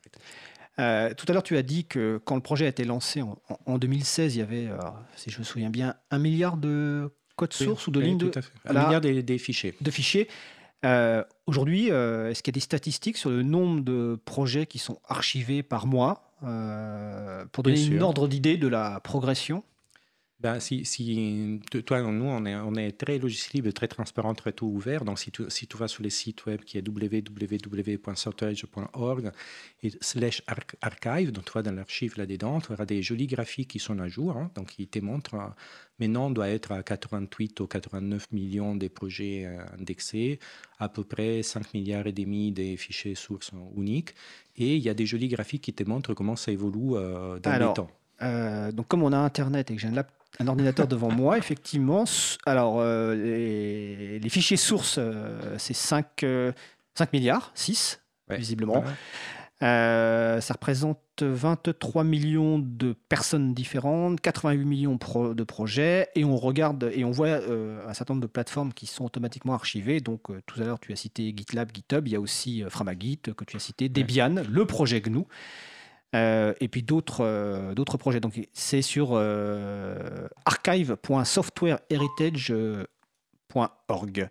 Euh, donc c'est une grosse progression. Absolument. Et, je suppose que ça a un impact, peut-être, on parlait tout à l'heure des, des, données, sur la taille de l'archive. Alors d'ailleurs, j'ai une question un peu peut-être un peu technique, le temps passe, on va... Mais est-ce que vous avez pour la, conservation de ces fichiers, qui viennent beaucoup, pour beaucoup en fait de plateformes d'hébergement qui utilisent qui utilise Git. Mhm. Donc, euh, est-ce que vous êtes, euh, vous êtes parti sur la même architecture technique ou est-ce que vous avez développé quelque chose de spécifique pour euh, Software Heritage? Alors, c'est une très bonne question. Alors, toi, l'idée à nouveau, c'est qu'il faut se placer dans une logique de long terme. L'idée est d'essayer de ne pas réinventer les choses qui existent, parce que tu réinventes encore des standards différents, c'est un peu compliqué. Mais par contre, essayer de réutiliser les meilleurs qui existent à chaque moment donné. Donc en particulier, c'est l'architecture technique, les modèles des données qui est derrière l'archive de Software Heritage est essentiellement les mêmes modèles de données qui sont derrière Git, mais avec une grosse, grosse différence, c'est qu'on utilise ces mêmes modèles de données pour tous les projets mélangés. Donc effectivement, peu importe d'où vient un fichier source, un, répertoire, un commit, un release, etc., on mélange tout dans un énorme graphe dans lequel, s'il y a un bout de projet qui a déjà été utilisé dans, dans un endroit et on les trouve à un deuxième endroit, on ne les copie pas, on ne les duplique pas, on garde juste les traces que c'est le même objet. Qui permet de sauvegarder l'espace disque. Qui permet de réduire l'occupation de l'espace disque de façon monstrueuse. C'est-à-dire, maintenant, tout ce que vous voyez sous l'archive fait un peu plus de 200 téraoctets de données et, un, et quelques téraoctets des de, de, bases de données pour les graphes centrales, ce qui est microscopique par rapport, à, ce que ce que c'est archive. Ce que c'est archive. Parce qu'il y a énormément de duplications dans les, dans les travaux de développement de logiciels. On réutilise énormément des fichiers qui existent déjà dans d'autres projets, on fait des, ce qu'on appelle des forks, etc. Donc nous, on a un modèle d'archivage qui est structuré exactement pour passer à l'échelle de ces mécanismes de fork et de duplication ah, diverses et variées. Un fork, c'est qu'on part d'un projet et on va en faire une version modifiée. Donc évidemment, la version modifiée va avoir une bonne partie du code original parce que c'est le principe et c'est aussi l'un des principes euh, du logiciel libre. Je précise juste euh, que Git, dont on parle euh, depuis tout à l'heure, c'est en gros un logiciel de gestion de version de le décentralisé qui est très très utilisé, qui date de peut-être une quinzaine ou une vingtaine d'années maintenant. 2000, euh, je ne vais pas dire de bêtises, je pense que c'est 2005-2006. Et c'est initialement développé par Linus Torvalds, qui est aussi le développeur euh, original du noyau euh, Linux et qui est toujours, je crois, à la tête du développement du noyau. Donc 200 teraoctets, bah, ça peut paraître beaucoup, Hein, euh, mais en fait, par rapport à ce que ça sauvegarde, euh, c'est. Mais, attention, quand même, ça grandit. Hein. Oui, mais voilà, ça, ça grandit. Mais ça va grandir. Hein. Donc on a euh, même si on peut espérer peut-être qu'une bonne partie des codes déjà existants ayant déjà été archivés. Alors, le, temps passe vite à la radio et mm. le sujet est passionnant, mais tout à l'heure, tu parlais de, des problèmes juridiques, dont notamment la directive euh, droit d'auteur. Et c'est vrai que bon, dans le passé, on a dû aussi passer euh, pas mal de temps ensemble et avec d'autres sur euh, à se battre pour nos libertés, que ce soit contre les brevets logiciels ou, autres trucs dans le genre. Quels sont les, deux grands défis, on va dire, techniques et, et juridiques, peut-être s'il y en a encore, pour Software Heritage aujourd'hui? Sur la partie technique, effectivement, là, je prends une petite parenthèse, mais ça vaut vraiment la peine. Sur le moment où on a lancé les projets, on se disait, bon, bref, euh, on construit cette infrastructure, on utilise un peu la technologie qu'on connaît aujourd'hui, on essaye d'utiliser la meilleure, hein, bien sûr, et euh, avec des gens motivés et, des, très bons niveaux. Mais après, on utilisera tout ça pour faire de la recherche sur ces informations. Et après, on s'aperçoit petit à petit que l'infrastructure même que nous sommes en train de construire est un projet de recherche lui-même parce qu'il y a tout un tas de défis techniques qu'on n'imaginait pas tout à fait au moment où on a commencé. Finalement, c'est une architecture distribuée dans laquelle on stocke une énorme quantité de fichiers qui sont relativement petits, donc ce n'est pas exactement ce qui est nécessairement euh, standard dans le monde industriel aujourd'hui. Il, y a des questions de, réplication, des, des, sûretés. Donc, il y a énormément d'indexation dans ces graphes très, très, très grands, comment construire des moteurs de recherche là-dessous. Euh, donc, euh, effectivement, il y a énormément de défis. Il y en a plein, plein, plein. En même temps, c'est un problème amusant parce que ça permet de faire venir, j'espère, d'attirer un certain nombre d'équipes de recherche qui cherchent des problèmes intéressants. Bah, là, il y en a plein. Il faut Et ils ont une base de données Alors là, il y en a à gérer qui est monstrueuse. Donc, c'est intéressant. Il plein de problèmes faut juste savoir, donc moi c'est bien dans l'académique, dans le monde académique on prend du temps, hein, donc entre les moments où tu intéresses quelqu'un au problème, le moment où les, les gens commencent à travailler, il se passe déjà un an, peut-être deux, et qu'il y a un résultat que tu puisses industrialiser et mettre dedans, ça peut être quatre ou cinq ans, mais c'est pas grave, parce que nous on est dans une logique de long terme, donc l'idée c'est créer vraiment une activité de recherche autour qui améliore l'infrastructure petit à petit. Euh, Voilà. Donc après, je ne vais pas rentrer trop dans la partie super technique. Euh, Et la partie juridique, est-ce qu'il y a des, à part la directive droit d'auteur, qui est projet de directive droit d'auteur, qui est un gros problème euh, juridique, mais dont on espère que ça sera terminé bientôt, euh, est-ce qu'il y a d'autres défis juridiques? Je ne sais pas si j'appellerais ça vraiment des défis juridiques, c'est plutôt organisationnel. Toi, donc, ah, je, je un peu à cette idée. Donc, c'est place dans une logique de long terme. Comment construire quelque chose qui est vraiment euh, résistant aux, risques sur les longs termes On l'avait déjà dit avant, on veut avoir plusieurs partenaires. On ne veut pas construire une entreprise qui peut être rachetée ou peut faire faillite. On ne veut pas dépendre d'un seul acteur qui peut changer d'avis, même s'il est très très riche, comme c'était le cas de Google quand il a fermé Google Code. Ce n'est pas juste une question d'argent, c'est aussi une question de stratégie. Ça, ça permet de rappeler que même si c'est des grandes structures comme Google ou autres, des fois ça peut fermer ah bah lendemain. On peut le rappeler à pas, mal de personnes qui, dont la vie informatique dépend de ces géants. C'est une décision qui est prise par, gestion, mais ils ont souvent leurs raisons. Mais je veux dire, c'est ce qui est important d'avoir une structure qui contrôle les projets, qui pilote les projets avec exactement la mission de faire seulement ce qui est dit dans les projets, c'est-à-dire collecter, préserver, rendre disponibles les codes sources de toute la planète. Et donc là, on réfléchit maintenant à la mise en place d'une stratégie pour devenir pérenne. Donc au début, c'était un projet hébergé par INRIA qui continue de nous soutenir. Maintenant, on est dans une phase de transition. On commence à construire une infrastructure juridique et une fondation abritée. Et à terme, on veut arriver sous l'équivalent d'une structure des fondations dans lesquelles on peut avoir justement des, plusieurs partenaires qui travaillent ensemble avec une dotation pérenne pour faire en sorte que les projets soient viables très, très, très, à très, très long terme, que moi je puisse partir à la retraite le plus vite possible, en en empêcher tranquillement sans avoir à, à courir après les sponsors tous les deux minutes. Mais donc là, là, construire vraiment la bonne structure, ça prend effectivement du temps. Mettre en place la bonne organisation pour que ça, ça fonctionne bien, ça prend du temps. Et une autre partie de la stratégie qui est très intéressante, quand on construit une infrastructure comme Software Heritage, on ne s'intéresse pas seulement euh, au monde de l'industrie, on ne s'intéresse pas seulement au monde de la recherche, on ne s'intéresse pas seulement au monde de la culture, on ne s'intéresse pas seulement au monde associatif ou des administrations publiques. En réalité, on construit une infrastructure qui est au service de tous. Et donc, c'est vraiment important d'arriver à amener autour de la table comme, tu disais, le cas de la DINSIC est très important, des, administrations publiques, euh, d'amener autour de la table des entreprises, d'amener autour de la table des entités comme l'UNESCO qui sont intéressées à préserver les patrimoines euh, logiciels, mais aussi énormément d'autres contributeurs. Donc, par exemple, toi, l'année passée, on a fait l'effort de mettre en place sur les sites web du, du, projet, des software, il y a un gros bouton rouge qui dit Donate. Donc, même si quelqu'un veut donner 10 euros pour soutenir les projets, c'est bienvenu, c'est pas très grave, toi, même si c'est petit. L'important, c'est diversifier au maximum les sources de financement. Les sources de financement pour minimiser les risques des, euh, engendrés par l'effet qu'un ou l'autre des partenaires partent. Et l'autre chose aussi, c'est trouver un discours qui soit suffisamment audible auprès des entreprises, auprès d'autres entités qui soutiennent ces projets. Donc, heureusement, la France a sauvé la face parce que maintenant, on a la Société Générale parmi les sponsors. Donc, au moins, au moins un, grand acteur français qui est présent.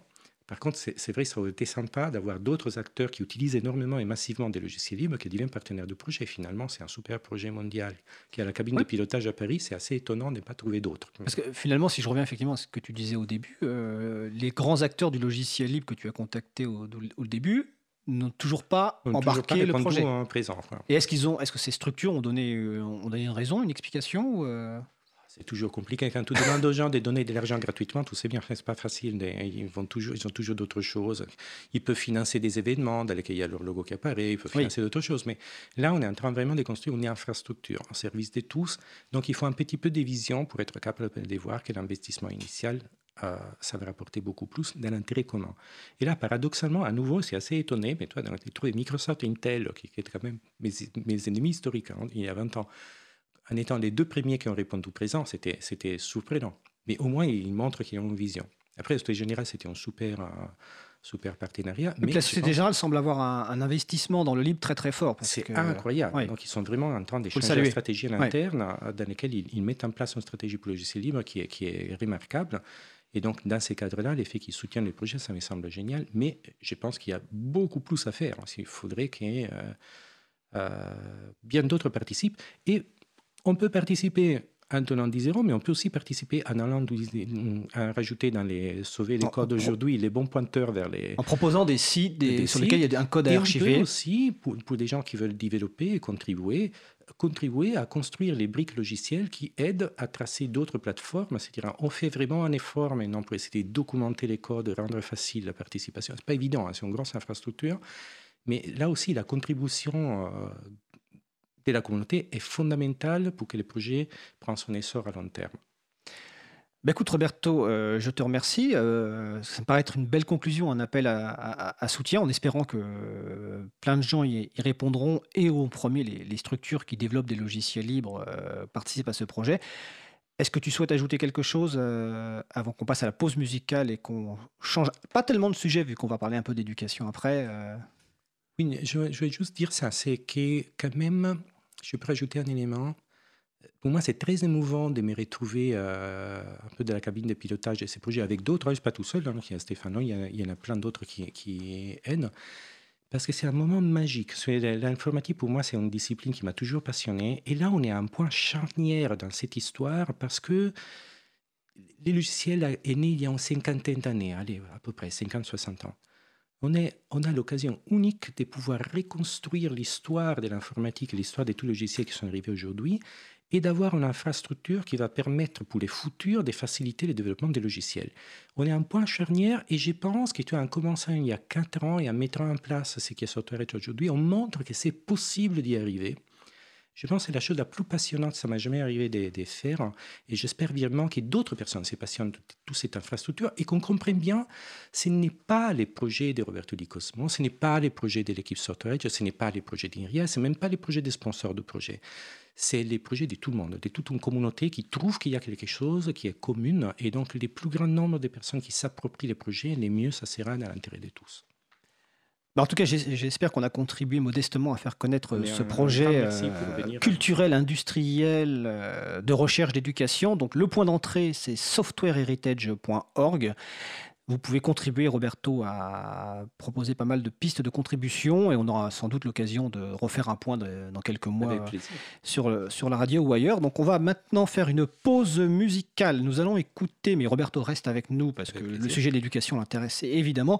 Nous allons écouter, alors le morceau s'appelle Quand nous sommes à la taverne et le groupe s'appelle euh, euh, non, Kylie Moss. Et on revient juste après ça.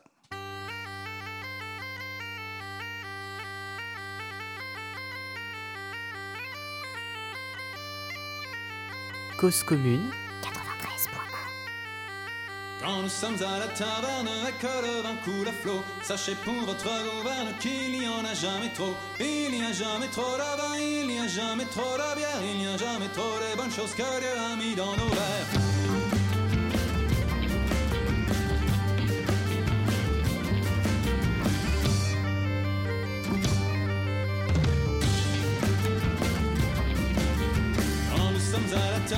Les gens nous regardent loin. Ils disent que nous sommes des pocheurs, des paumés, des moins que rien. Moi je me méfie des gens sauvages, ceux qui disent monsieur pas. Très bien connu que les tyrans et les bigots sont abstinents.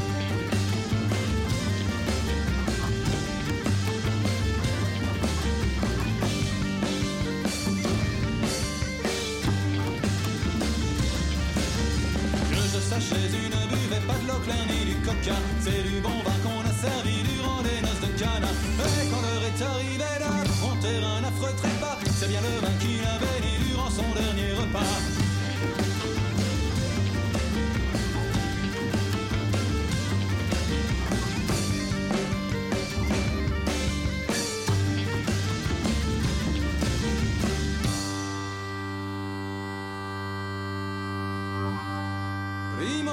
Savini et sac vivunt libertini.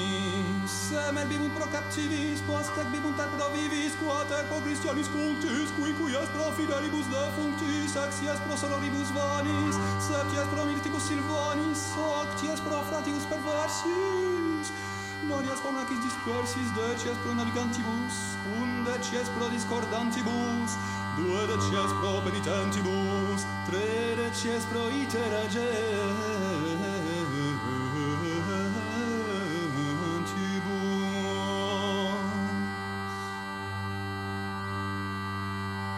iter un coup à la mémoire de ce disparu dans le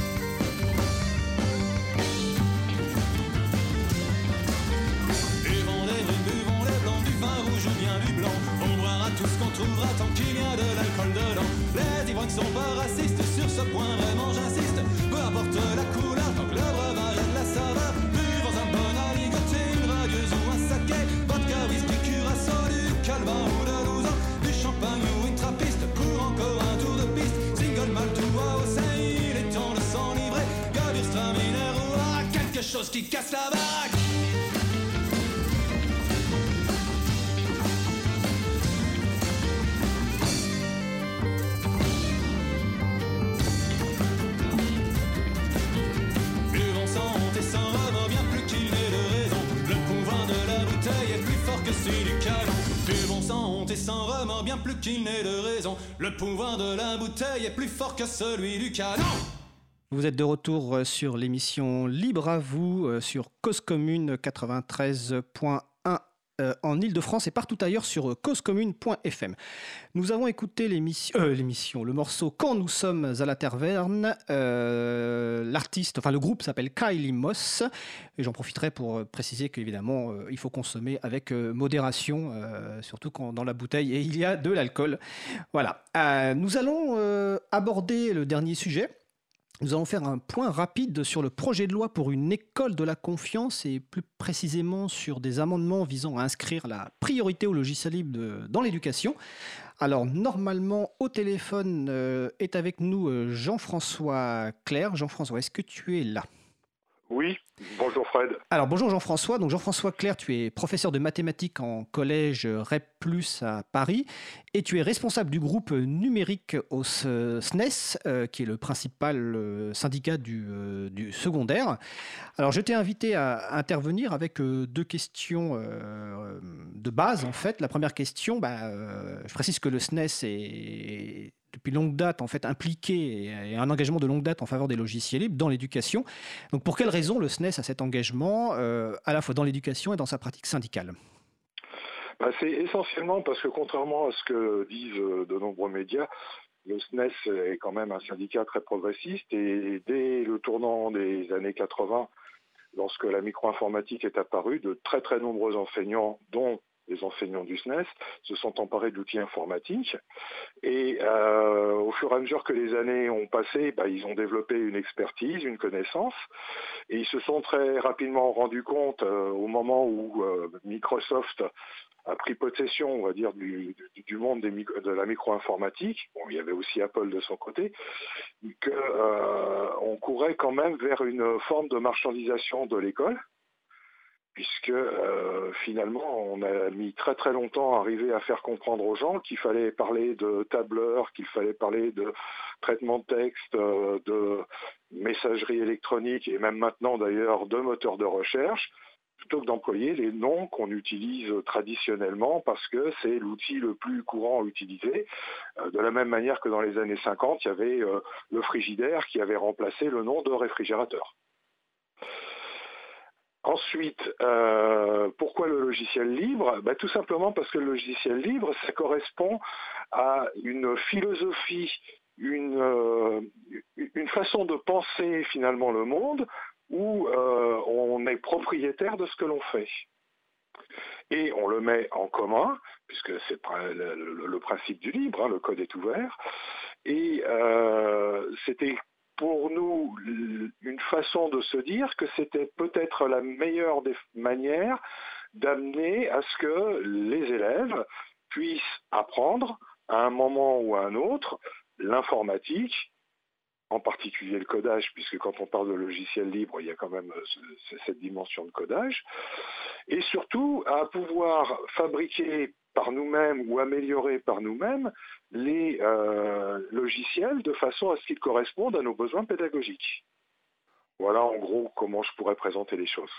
D'accord. Et c'est un, engagement euh, de longue date. Alors, je, précise aussi que le SNES est, est membre de l'April. Il y a aussi un autre syndicat euh, qui est membre de l'April, qui est le SGEN CFDT. Il y a aussi une section du Barin du SNU IPP. FSU Oui. qui est membre de l'April. Donc c'est aussi euh, intéressant parce que c'est relativement récent ces adhésions euh, à l'April en termes de soutien de nos actions, mais ça ne cache pas le fait, au contraire ça renforce le fait que ces syndicats depuis de longue date euh, essayent de promouvoir le logiciel libre, bon, à la fois dans leur pratique syndicale et aussi dans l'enseignement. Alors aujourd'hui, on va parler assez rapidement parce que la fin de l'émission approche, mais d'un projet de loi qui a été déposé à l'Assemblée nationale début décembre, qui est le projet de loi pour une école de la confiance. Alors évidemment, initialement, le projet de loi pour une école de la confiance ne visait pas spécifiquement le logiciel libre, mais il se trouve que des députés ont déposé des amendements. Alors, sans refaire tout l'historique, euh, notamment en commission, là actuellement, et avant que je te repose la deuxième question, je te pose la deuxième question. Actuellement, donc pour qu'on comprenne, le, projet de loi a été étudié à l'Assemblée nationale en séance publique. Donc, ça a commencé mhm. lundi. Ça va se poursuivre tout à l'heure à la séance euh, après la question du gouvernement. Donc, ça a peut-être commencé. Et en fait, il y a deux types d'amendements qui ont été déposés par des parlementaires pour la séance publique. Il y a un premier type d'amendement donc, qui, a été déposé par les députés euh, de la France insoumise euh, qui vise à imposer l'usage du logiciel libre dans l'éducation. Donc je lis l'amendement, c'est les logiciels mis à disposition des élèves dans le cadre du service public de l'enseignement sont des logiciels libres. Donc ça c'est l'amendement 571. Et de son côté, euh, le groupe communiste et notamment euh, le député euh, Stéphane Peu a déposé deux amendements dont, qui visent à inscrire la priorité au logiciel libre, donc, ce qui est différent de imposer l'usage du logiciel libre. Donc je lis l'amendement notamment du 836 de Stéphane Peu, c'est les logiciels libres, les logiciels mis à disposition des élèves dans le cadre du service public de l'enseignement sont en priorité des logiciels libres. Donc on voit deux approches différentes. nous, l'approche priorité au logiciel libre, c'est celle que l'on défend depuis de nombreuses années, notamment pour gérer la phase de transition nécessaire, euh, parce que évidemment, dans le monde de l'éducation, malheureusement, euh, Microsoft, Apple et autres sont très présents. Quelle est la position du SNES sur cette, ces deux options, priorité ou imposition du logiciel libre? Alors, on ne peut pas imposer. On ne peut absolument pas imposer le logiciel libre pour une bonne et simple raison, c'est qu'il existe un certain nombre de choses qui relèvent de code propriétaire. Je vais prendre un exemple tout simple. Hein. Pendant des années, les collègues ont développé des petites animations Flash qui sont basées sur Adobe Flash. Euh, c'est du code complètement propriétaire. C'est pas du libre. Qui pas du libre C'est mis gratuitement à la disposition d'eux, mais ce n'est pas du libre. Donc euh, on, ne peut pas imposer à tout prix le libre, euh, surtout dans une société qui n'est pas encore prête prête euh, à, comment dire, réfléchir euh, publiquement sur la protection des données, hein, comme on l'a vu l'année dernière avec euh, le, projet de loi, la loi qui a été votée au moment de l'entrée en vigueur définitive du RGPD. Donc pour nous, il s'agit de donner la priorité au logiciel libre. Et de toute façon, il existe aussi un certain nombre de solutions qui ont été développés en code propriétaire et euh, qui n'ont pas leur équivalent dans le, dans le monde du libre. Qui n'ont pas encore leur équivalent. malgré tout utilisés par un certain nombre de collègues. D'accord. Ça rejoint euh, notre position.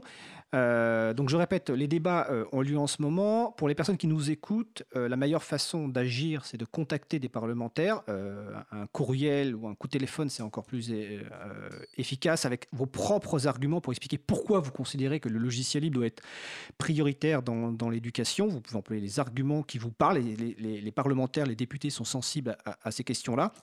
En termes d'agenda, il est probable que ces amendements seront discutés mercredi ou jeudi parce qu'en fait, ils sont après l'article 24. Donc, euh, c'est en fin vraiment de discussion. Euh, donc, contactez euh, vos parlementaires. en, commission, des amendements un peu équivalents avaient été proposés et le ministre Jean-Michel Blanquer avait indiqué qu'en fait, que déjà dans la loi, il y avait un encouragement à à utiliser du logiciel libre dans l'administration. Il faut savoir que ce, dans la loi, il y a actuellement euh, que, euh, une phrase alors de mémoire, c'est que l'offre logicielle tient compte de l'offre logicielle libre. c'est pas euh, suffisant. C'est pas suffisant. C'est-à-dire qu'on ne fait pas d'une politique avec des encouragements ou une injonction à tenir compte. On fait des, une politique avec des priorités et donc entamer dès maintenant une démarche de transition vers les logiciels libres en inscrivant donc dans la loi la priorité au logiciel libre et au format ouvert dans l'éducation nationale. Euh, Jean-François, est-ce que tu veux rajouter euh, quelque chose sur ce point? Bah, je vois pas trop. En fait, tu as déjà tout dit, hein, donc. Euh, en fait on, avait relativement peu de temps, enfin pas peu de temps à consacrer, mais c'est qu'en fait euh, l'émission euh, se termine bientôt et puis il y avait plusieurs sujets, mais il était important de, parler de ce sujet-là parce que je suis personnellement convaincu que l'inscription dans la loi de la priorité au logiciel libre n'est qu'une question de temps. Il y a eu déjà des, des, nombreux débats. Alors pour les personnes qui avaient suivi le projet de loi République numérique en 2016 à l'Assemblée nationale en séance publique, il y avait un long débat, près de 45 minutes, ce qui est beaucoup sur un seul amendement, et on voyait qu'il n'y avait euh, pas l'opposition classique qu'on connaissait, mais au contraire, il y avait vraiment des, liens qui se faisaient entre députés de, différents bords, et le gouvernement de l'époque s'y était opposé.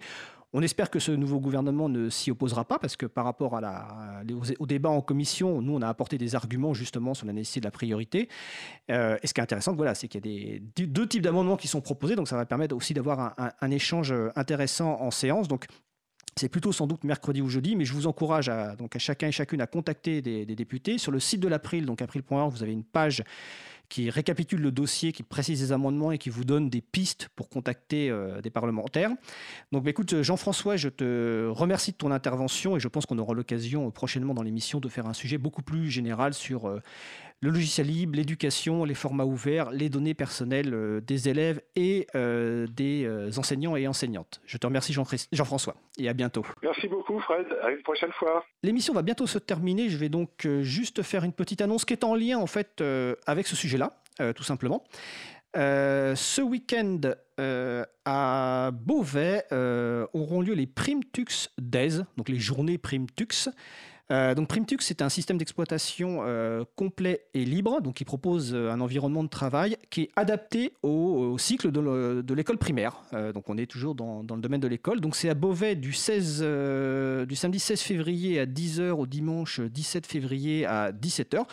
Donc vous retrouvez les informations détaillées sur le site de l'agenda du libre, hein, donc agendadulibre.org évidemment, sur le site de l'agenda libre, vous trouvez tous les événements qui se passent à Paris et ailleurs. Euh, les soirées de contribution au libre, on a parlé tout à l'heure euh, de contribuer à Software Heritage, mais on peut contribuer euh, au projet au libre directement. Les différents apéros, l'occasion de rencontrer les gens. Ben, notre émission se termine. Vous allez bientôt avoir le plaisir d'entendre notre générique de fin qui est Weshton de Realaz. Vous retrouvez sur notre site web april.org toutes les références utile euh, que nous avons cité aujourd'hui. La page sera mise à jour euh, s'il y a des références qu'on a oubliées. Vous retrouverez aussi sur le site de la radio, donc causecommune.fm. N'hésitez pas à nous faire des retours pour indiquer ce qui vous a plu, mais aussi des points d'amélioration. On va se retrouver le 19 février, donc enfin mardi prochain à 15h30. Nous parlerons du pacte de la transition avec Aliette Lacroix. Nous parlerons également, bah, nous ferons un point sur la directive euh, droit d'auteur avec euh, Anne-Catherine Laurin qui travaille au Parlement européen pour le groupe des Verts. Et notre sujet principal, et là c'est aussi un grand plaisir, euh, j'aurai le plaisir d'échanger avec Stéphane Bortsmeyer dans le cadre de son livre qu'il vient publier qui s'appelle Cyberstructure, donc Internet et les droits humains. Je vous souhaite de passer une belle journée et on se retrouve la semaine prochaine. D'ici là, portez-vous bien.